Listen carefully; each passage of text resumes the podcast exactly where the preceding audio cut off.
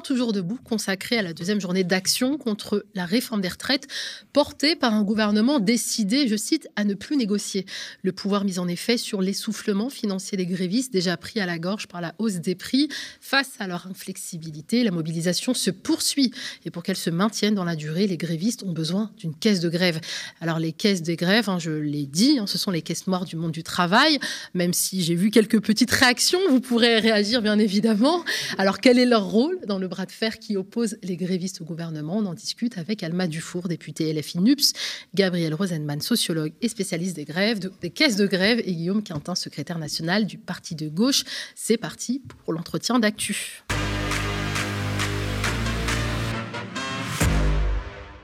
Bonsoir à vous. Bonsoir. Alors, on vient de le voir, hein, l'appel des syndicats, une deuxième journée de mobilisation massive a été entendu. La CGT annonce 2,8 millions de manifestants dans toutes les rues de France, même si lui, le ministère de l'Intérieur, annonce plutôt 1,3 million. Mais c'est toujours plus que le 19 janvier euh, dernier. 500 000 manifestants à Paris. À Marseille, euh, les syndicats ont recensé 205 000 manifestants. Alors, bien sûr, la police n'est pas d'accord avec ces chiffres. Alors, vous, vous y étiez à Paris. Quels sont vos impressions Peut-être commencer par, par ma droite. Impression d'énormément de, monde et de volonté de préparer la suite. Euh, moi, avant même la manif, j'étais à l'Assemblée générale des cheminots de Saint-Lazare ce matin. Et la discussion principale était euh, quand est-ce qu'on part en grève reconductible? Parce que je pense que tout le monde a bien conscience que des manifestations, aussi grosses soient-elles, ne suffiront pas à faire reculer le gouvernement. Elles donnent euh, de l'énergie, elles donnent confiance, elles montrent qu'on est une majorité dans le pays. Mais il faut encore passer un cran supérieur. Vous partagez cet avis, euh, Guillaume Quintin?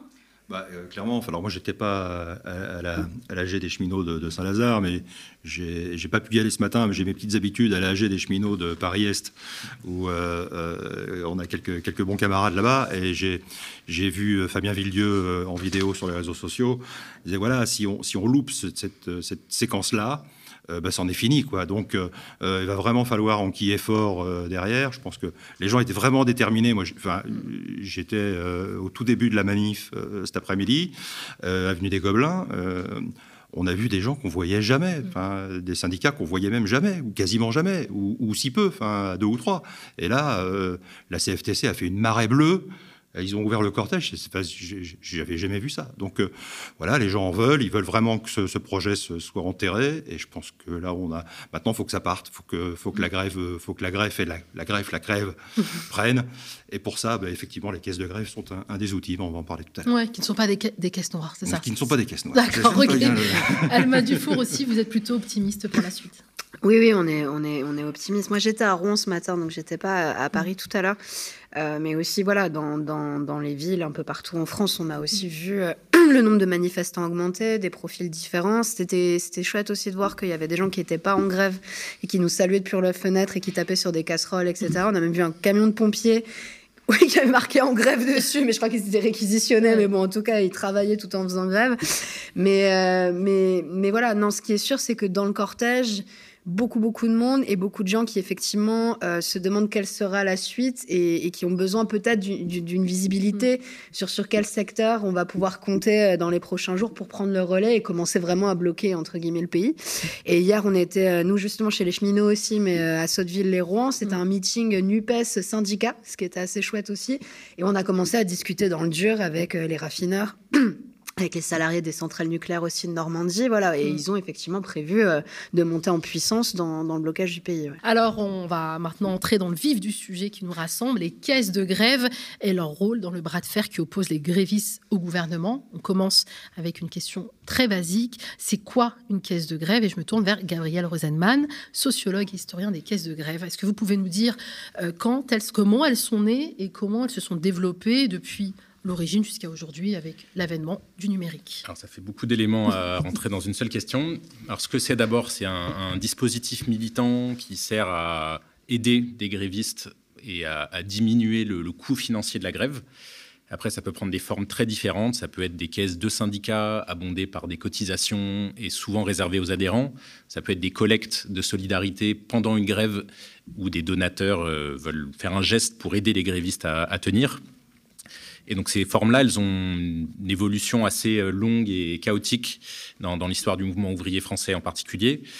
ça remonte au moins aux révoltes de Canu à Lyon en 1831. C'est la première trace de caisse de grève que, j'ai trouvée, donc vraiment l'acte de naissance du mouvement ouvrier en, en France. Et, et ça revient périodiquement dans des périodes euh, avec des, configurations assez différentes en fonction de la structuration du mouvement syndical, de, euh, du débat aussi entre syndicalisme radical ou euh, plus réformiste. mais ça se retrouve dans à peu près toutes les traditions. Il y a eu le syndicalisme chrétien qui en a fait un projet dès les, années 1920-1930 qui a finalement été mis en place et qui a donné ce qu'on connaît aujourd'hui avec la caisse de grève de la CFDT. Euh, il y a eu des caisses de grève à la CGT et ensuite une longue période où ça a été plutôt un, pari stratégique sur les collectes plus que sur l'accumulation. Euh, mais donc voilà, ça, suit des chemins assez euh, tortueux que j'essaie d'étudier dans, ma thèse. mais en tout cas, dans la période actuelle, il, il s'est passé un truc assez intéressant là depuis quelques semaines, c'est que la plupart des expériences de caisses de grève de ces dernières années avaient comme but central d'aider des grévistes à tenir. Et donc c'était exclusivement quasiment des, grèves longues. Euh, et là, il y a la mise en place d'un système qui vise pas simplement à tenir, mais à étendre la grève. Euh, par exemple, dans les plusieurs syndicats de la fonction publique, notamment dans le SNUIPP ou euh, dans, la FSU, il y a eu la mise en place de caisses de grève qui visent à permettre à des, personnels précaires qui ne pourraient pas faire grève du tout de s'impliquer sur une ou deux journées, ou en tout cas les, journées qui, arriveront dans le paysage. et donc ça, ça vise plutôt à permettre d'élargir l'assiette de grévistes plutôt qu'à permettre uniquement à des grévistes qui sont engagés dans des conflits longs à tenir. Et donc les caisses de grève, en fait, c'est ces deux, euh, en ce moment, c'est ces deux rôles-là. D'accord. Euh, Guillaume Quintin, vous avez été l'initiateur d'un grand téléthon des caisses de grève. C'était le 17 février 2020. Un événement capté par le média et diffusé sur notre chaîne YouTube. Et vous avez collecté plus de 150 000 euros. Oui, j'ai plus le chiffre en tête. Ma mémoire est incertaine. 158 000. 158, oui, presque 160 000 euros. Ouais. Dont 66 000 le premier soir pendant l'émission qu'on a faite ici même. Ah c'est énorme. Euh, est-ce que vous, justement, est-ce que vous pouvez nous raconter la genèse et le principe même de cette idée? Euh, la, genèse, alors en fait, pendant la précédente bataille des retraites, mm. euh, il se trouve que moi j'étais au chômage depuis un moment, euh, depuis assez longtemps, et que j'avais pas, j'étais assez frustré parce que j'avais mais vraiment rien à donner aux caisses de grève. Donc c'était pendant la précédente bataille des retraites, et c'était rude. J'allais moi aux AG de, aux AG de, Paris-Est euh, voir les cheminots, et puis j'avais rien à donner. Puis comme j'ai souvent des idées à la con, j'ai proposé à, plusieurs camarades d'organiser un téléthon de la grève pour collecter de l'argent euh, pour les caisses de grève.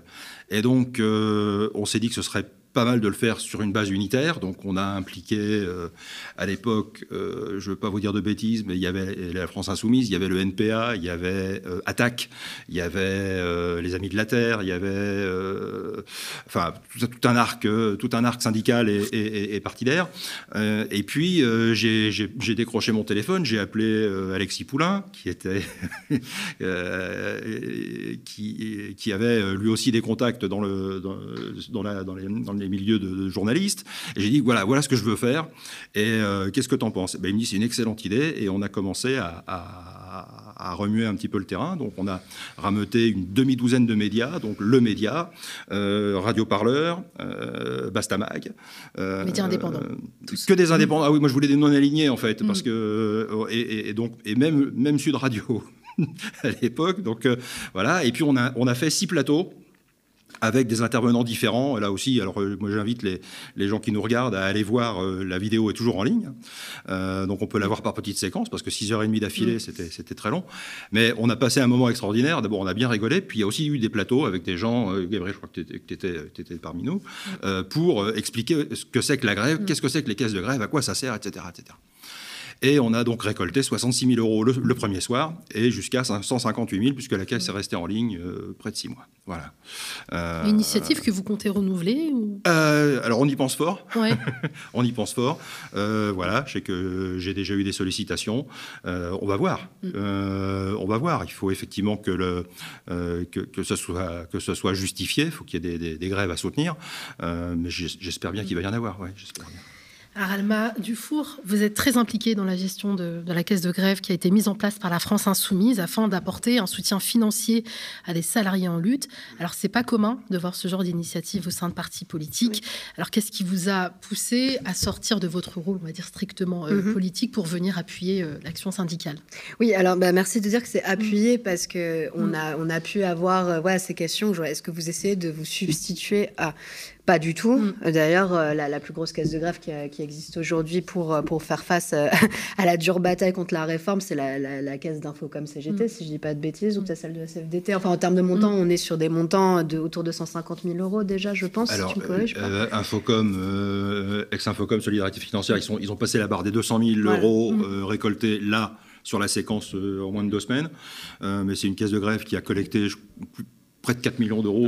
En tout, depuis sa création. Plus, de 4 millions depuis sa création. Non, la plus grosse, le plus gros paquet, mais euh, tu as, le chiffre mieux que moi, mais c'est celui de la, euh, la CFDT. C'est l'ordre de 130 millions d'euros accumulés. Les, les, les, chiffres. c'est un, un énorme paquet. On s'est d'ailleurs entretenu avec Romain euh, Altman, hein, qui est le secrétaire de la CGT à Infocom. D'accord. Et donc, du coup, voilà, donc on n'a pas, là pour l'instant, notre caisse de grève, elle est à, à 30 000, à 30 000 euros et quelques. L'idée, c'était surtout pour nous, d'abord, euh, on l'a commencé pendant la grève des raffineurs. Euh, et puis pour les, pour les grèves qui ont commencé à suivre en cascade sur le pouvoir d'achat et pour soutenir des luttes euh, précises euh, qui visaient à obtenir des augmentations mm. salariales pendant leur NAO notamment. Et en fait, on est venu s'inscrire en complément de luttes qui n'arrivaient pas à avoir suffisamment de soutien ou dont la caisse de grève était insuffisante. Et donc on est venu voilà, s'ajouter en essayant avec nous notre base qui est autre que celle des, syndicats, avec les gens qui nous suivent euh, sur les réseaux, les adhérents, les militants, etc., à, voilà, apporter notre pierre à l'édifice tout simplement euh, financier de cette histoire. On c'était aussi symbolique de dire que nous, on reversait l'augmentation du point d'indice qui a concerné toute la fonction publique, qui concerne de fait aussi le salaire des députés, euh, à la caisse de grève aussi comme une manière de, se montrer solidaire. Et c'était important à la fois, à la fois en termes de symbole parce que moi, je suis convaincue que, que les gens, ils ont, on le sait, on le voit, il y a une crise démocratique qui est profonde. Mm. Les gens ont une méfiance quand même sur le politique en général, même si dans les classes populaires, ils sont quand même plus proches de nous ou du Rassemblement national en fonction des, territoires. Chez moi, c'est franchement, euh, voilà, je me suis battue contre le Rassemblement national, donc mm. euh, je le vois que les classes populaires sont divisées, mais qu'il y en a de toute manière une grande partie qui est aussi très méfiante et distante.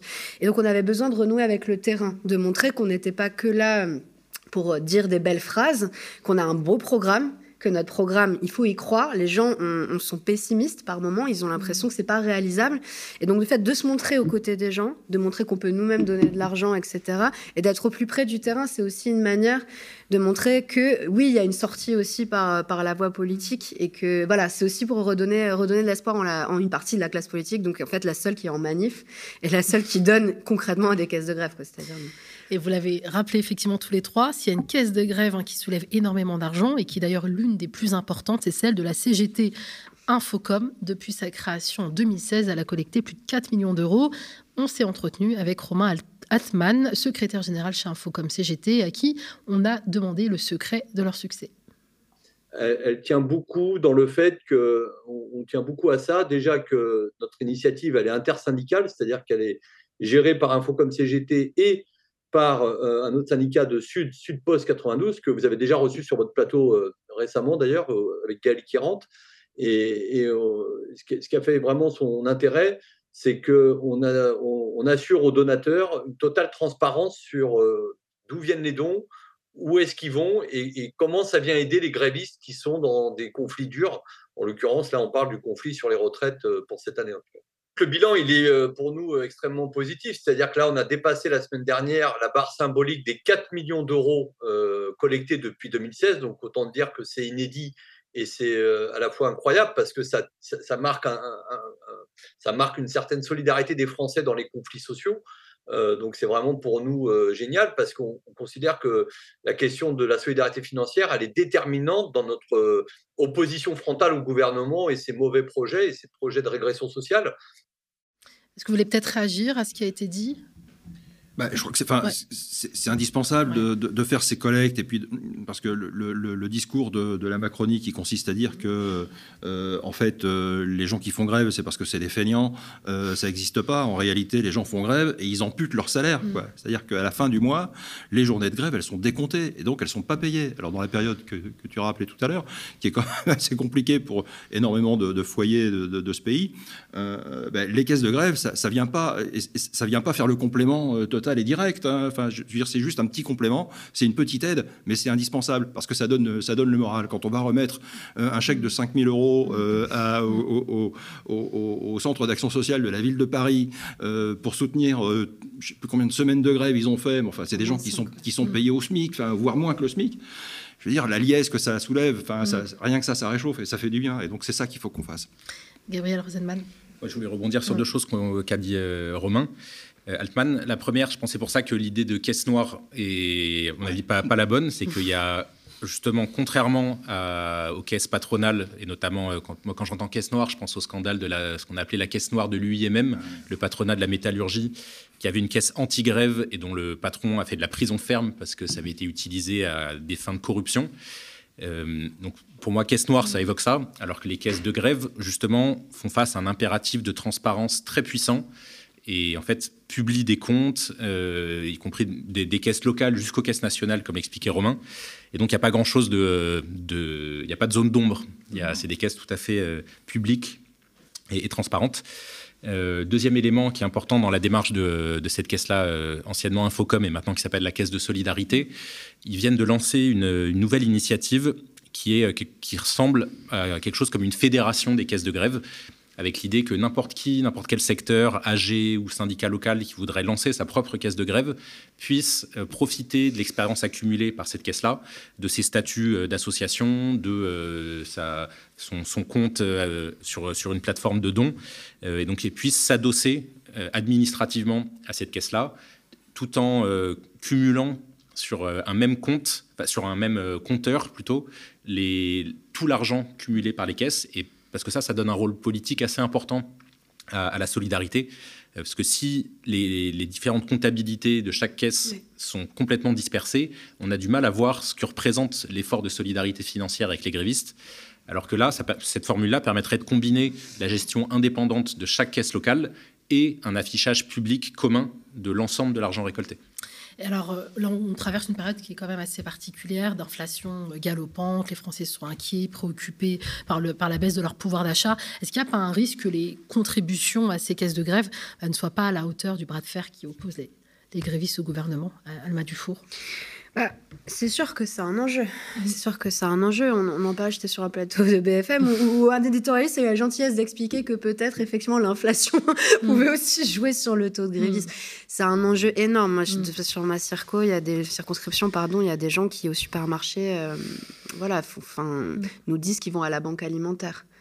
Donc euh, oui, là, on a un vrai, vrai, vrai sujet d'inflation qui est colossal et qu'on minimise constamment euh, dans les médias parce qu'on donne un indice qui est de 6% euh, de l'augmentation des prix, alors que sur l'alimentaire, on est autour de 13%. Mmh, mmh. Donc pour les, pour les, pour les ménages pauvres, c'est vraiment, vraiment dur.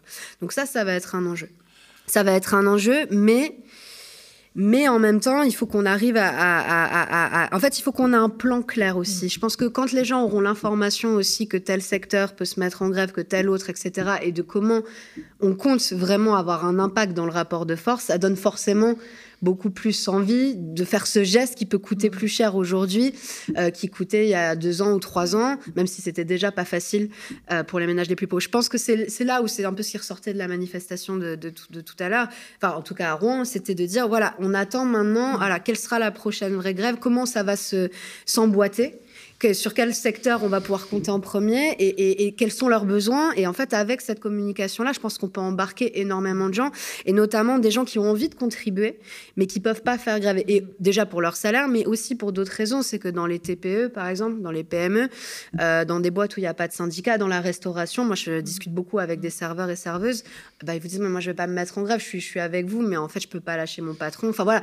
on n'est pas dans ce même rapport avec l'employeur, ça peut être beaucoup plus difficile. Et il y a des gens qui quand même voudront, je pense, contribuer même un petit peu.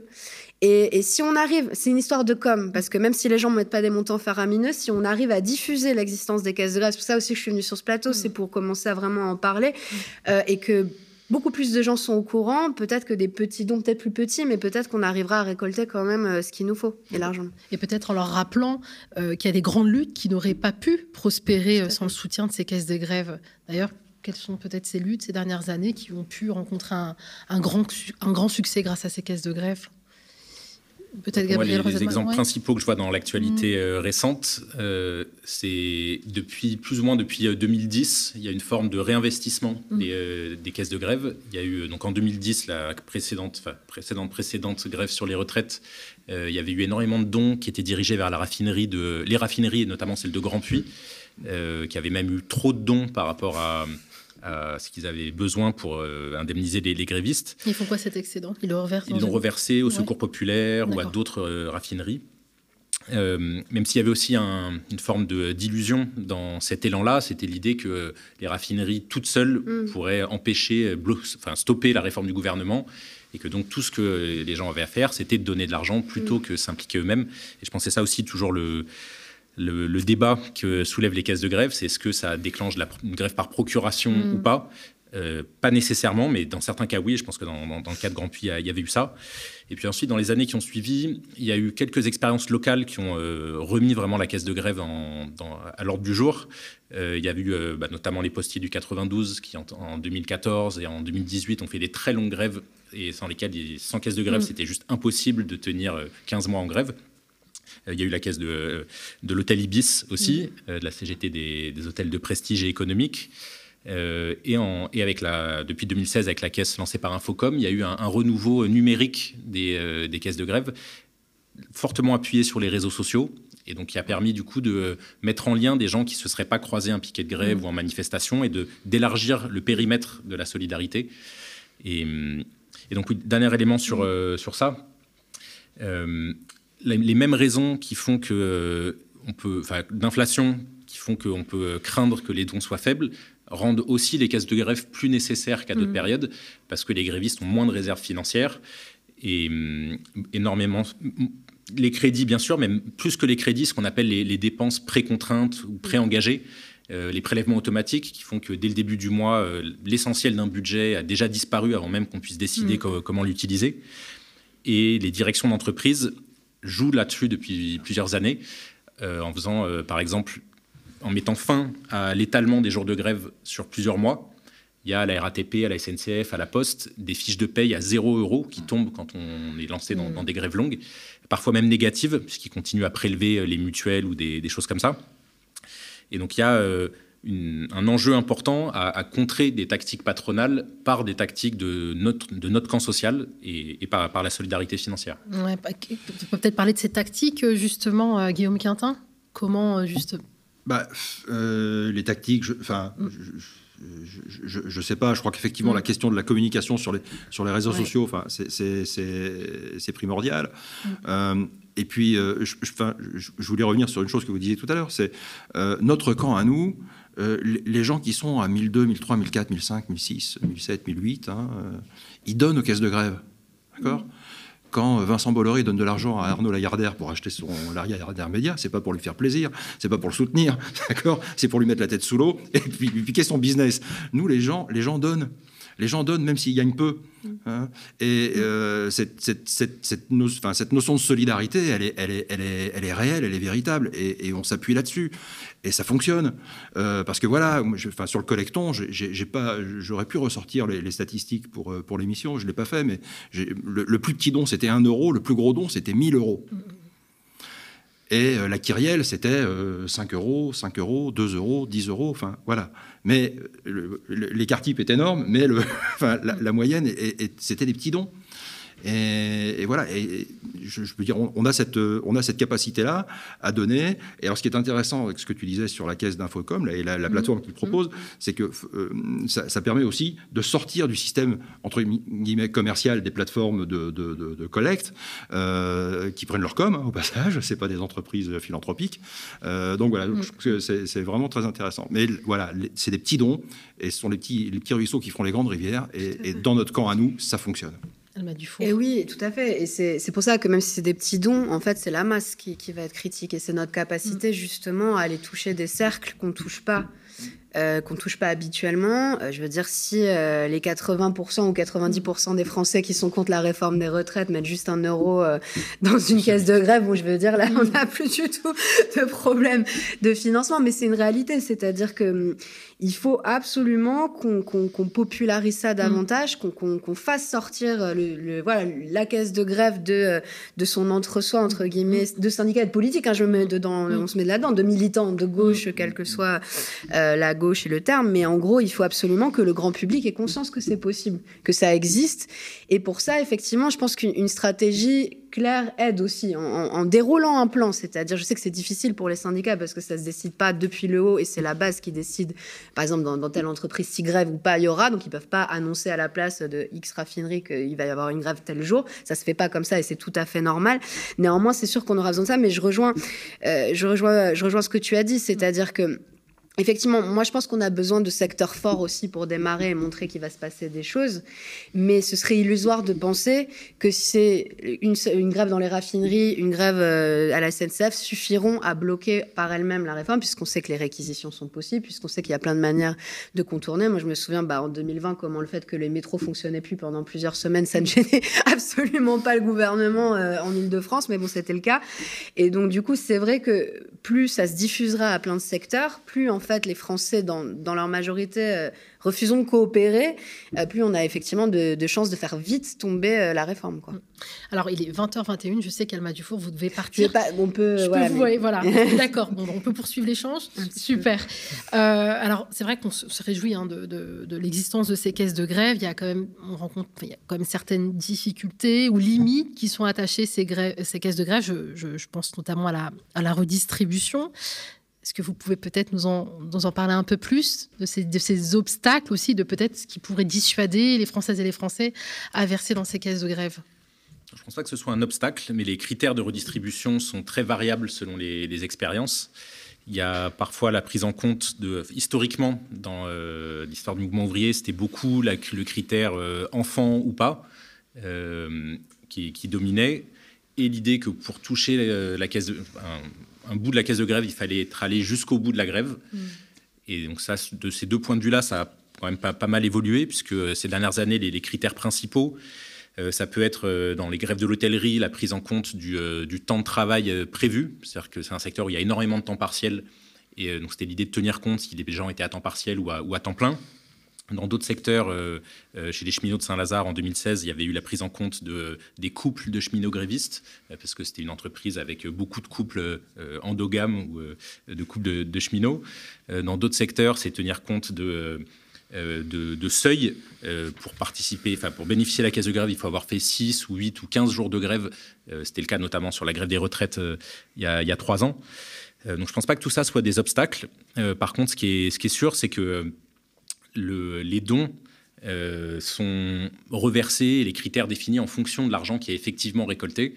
Et donc, moins il y a d'argent, plus les critères seront euh, difficiles à trouver ou exigeants ou, euh, concerneront un nombre de grévistes limité. Mais donc, si les dons, par contre, sont afflux, mm. bah, en fait, ce, problème-là est un peu résolu de, de lui-même. Et c'est quoi le besoin finalement là pour euh, pouvoir tenir en fait dans la durée dans le cadre de cette mobilisation, même si on ne sait pas combien de temps ça va demander euh, aux grévistes hein, de, poursuivre la mobilisation. Mais est-ce que ça se, est-ce qu'on a une estimation en euros de combien d'argent il faudrait? Oui. Non, je pense que c'est un exercice impossible. En prenant exemple sur euh, d'autres grandes mobilisations qui ont pu avoir lieu grâce au soutien de ces caisses de grève, non, on n'a pas, n'a pas d'idée. Non, et je pense pas que, en fait, que qu'on puisse même y répondre comme mm. ça. C'est-à-dire que autant en termes de stratégie de, grève, on peut avoir des pistes et du mm. débat sur est-ce que c'est euh, la grève reconductible de certains secteurs, mm. la grève générale ou le lobbying euh, dans le cadre de, certaines structures. Il y, a un débat euh, contradictoire possible là-dessus. moi, je connais personne, aucune structure qui se permettrait de dire si on récolte tant, on a gagné. Parce qu'en fait, le débat, ce sera comment les utiliser, auprès de qui euh, reverser. Et donc, en fait, on en revient à la grève elle-même, et pas seulement à son financement. Alors, dans de nombreuses filières, on estime que la solution bah, réside dans une grève qui, qui montre en fait une l'emprise du monde ouvrier sur les moyens de production. si en plus on a ces caisses de grève qui viennent les, les, soutenir dans cette mobilisation, il y a quand même alors là, pour le coup, je pense peut-être un obstacle ou la, la, répression policière qui peut se montrer de plus en plus euh, euh, féroce face à cette stratégie-là de, de, répression. Euh, enfin, plutôt, jusqu'où peut aller même cette répression-là? Peut-être Alma. Bah, oui, oui, mais tout à fait. D'ailleurs, pendant la, grève des raffineries, c'est ce qui s'est passé. Euh, là, il y a encore, euh, il y a à peine euh, trois mois, en fait, il y a effectivement eu des policiers qui sont venus chercher les gens chez eux mm. pour les, forcer à remettre en marche la machine. On, sait que dans la santé, ça dure depuis pas mal de temps. Je ne sais pas mm. si vous saviez, par exemple, qu'il n'y a pas très longtemps, le, le, CHU de Nantes était, tout le service des urgences était en grève, mais qui l'a su Absolument personne, puisqu'ils ont été réquisitionnés. Mm. Ils ont été réquisitionnés. Et donc, du coup, alors c'est horrible parce que dans la santé, on voit que c'est un outil euh, de contrôle d'une crise qui, devient vraiment mais, mais catastrophique et vraiment pénible à voir. Et, et c'est par le fait qu'on puisse réquisitionner les travailleurs qu'on en arrive là et qu'on permet au système de perdurer. Et finalement, les gens finissent par partir puisqu'ils n'ont pas pu avoir gain de cause par la grève. Euh, ils finissent par se, ils sont dégoûtés de la fonction euh, publique hospitalière, ils s'en vont. Et donc maintenant, il n'y a, plus assez d'agents, et ça, c'est un autre souci. Donc euh, il y, a, y, a, des pistes qui sont réfléchies aussi du côté des arrêts maladie pour les secteurs qui peuvent pas effectivement faire de grève vraiment. Et, et encore une fois, plus je pense, et plus ça ira vite c'est toujours assez facile, mais plus ça ira vite et dans plusieurs secteurs en même temps, plus ce sera difficile pour le, gouvernement de résoudre la situation en ayant euh, une logique de répression et de réquisition. C'est ça qu'il faut se dire. C'est-à-dire qu'effectivement, si on mise trop sur un seul secteur ou deux et qu'on laisse ça pourrir pendant deux, trois semaines, mais que c'est pas rejoint par d'autres, effectivement, ce risque-là existe. C'est que, le gouvernement passe en force avec l'aide, des forces de l'ordre. Par contre, si vous avez euh, les raffineries, on se souvient d'ailleurs, les travailleurs du nucléaire avaient menacé de, aussi euh, se mettre dans, le mouvement si euh, on continue la répression sur les raffineurs. Donc il y, a cette espèce d'effet de contagion. On pourrait imaginer, voilà, s'il y a une grève des écoles, ils vont faire quoi? Ils vont réquisitionner euh, tous les profs pour faire l'école aux petits. Enfin, il y a plein de choses en fait qui peuvent se passer. Et plus ça ira vite et plus ça se contamine rapidement, plus en fait ils vont paniquer, ils vont céder quoi. Bon, ça c'est dans mon monde merveilleux, voilà. Mais, mais en réalité, c'est comme ça. Mm. J'imagine que ça peut que ça peut se passer si ça se passe c'est bien. C'est pas un monde merveilleux, c'est un monde où euh, il suffit de regarder ce qui s'est passé il y a trois ans, où mm. euh, en fait la réforme des retraites précédentes n'a pas été appliquée. Alors certes, il y a eu le Covid, et, euh, etc., mais il y a eu la grève. dans tous les pays où la grève n'a pas eu lieu, les réformes mm. libérales ont continué à s'appliquer. Malgré le Covid. Voilà. Mm, et donc là, c'est une victoire de la grève et enfin au moins partielle. Et donc le blocage d'une partie de l'économie, des transports, des raffineries, d'une forte mobilisation dans l'enseignement, tout ça, ça, ça presque marcher tout seul. Mm. La logistique aussi, ça, pardon, j'ai oublié ce dernier secteur. C'est un secteur dont on, dont on parle peu, alors que finalement, maintenant qu'on produit de moins en moins de choses en France, mais on a quand même toujours beaucoup, beaucoup de, logistique et d'entrepôts, c'est sûr que si, euh, que si la logistique rentre dans le jeu, les chauffeurs de poids lourds, etc., ah les transporteurs, bon, bah, ça, ça, peut aller aussi très vite. Quoi. Les dockers, les dockers le secteur, le secteur des transports et, et l'énergie, et voilà, deux semaines. Deux semaines? Deux semaines. Ces trois-là, deux semaines. Ouais. C'est entendu le, un appel. Le, conseil, voilà, un appel à la mobilisation pour deux semaines. Voilà. Et avec la création d'un nouveau téléthon, donc des caisses de grève. Donc dans ce cas, ah, vous êtes obligés là. Ah ouais, bah là on est obligés. Voilà. euh, on va parler, on va terminer par ça, les prochaines échéances pour les syndicats et pour les partis politiques de gauche. Il y a une grève, je crois, nouvelle grève qui s'annonce en février, les 7 et 11 euh, février je crois qu'il y a le 7-8 février, 48 heures de grève prévues euh, avec les dockers, les raffineries, les cheminots, au moins une partie des syndicats de cheminots, et dans l'énergie. Il était question aussi d'une manifestation un samedi, je crois le 11. Euh, et donc le débat qui s'ouvre entre maintenant et cette période-là, c'est ce quel secteur part en grève reconductible, à quelle période? Et je sais que la CGT cheminot et Sudrail évoquaient la mi-février.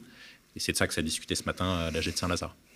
Et même d'ailleurs, si quelle est la, stratégie pour le. Donc c'est le samedi. C'est 7 Samedi 11. 11, ouais, samedi 11 euh, février. Enfin, ça se discute. Euh, encore en ce moment. On en reparlera demain puisqu'on continuera à parler de la grève euh, demain. Eh bien, écoutez, euh, je crois que je vous ai pris suffisamment de temps comme ça. Il est 20h30. Merci beaucoup, Alma Dufour, députée LFI, NUPS, Gabriel Rosenman, sociologue et spécialiste des caisses de grève, et Guillaume Quintin, secrétaire national du Parti de gauche, qui lance très prochainement un nouveau téléthon euh, des caisses de grève le 2. Et ça se passera bien évidemment aux médias.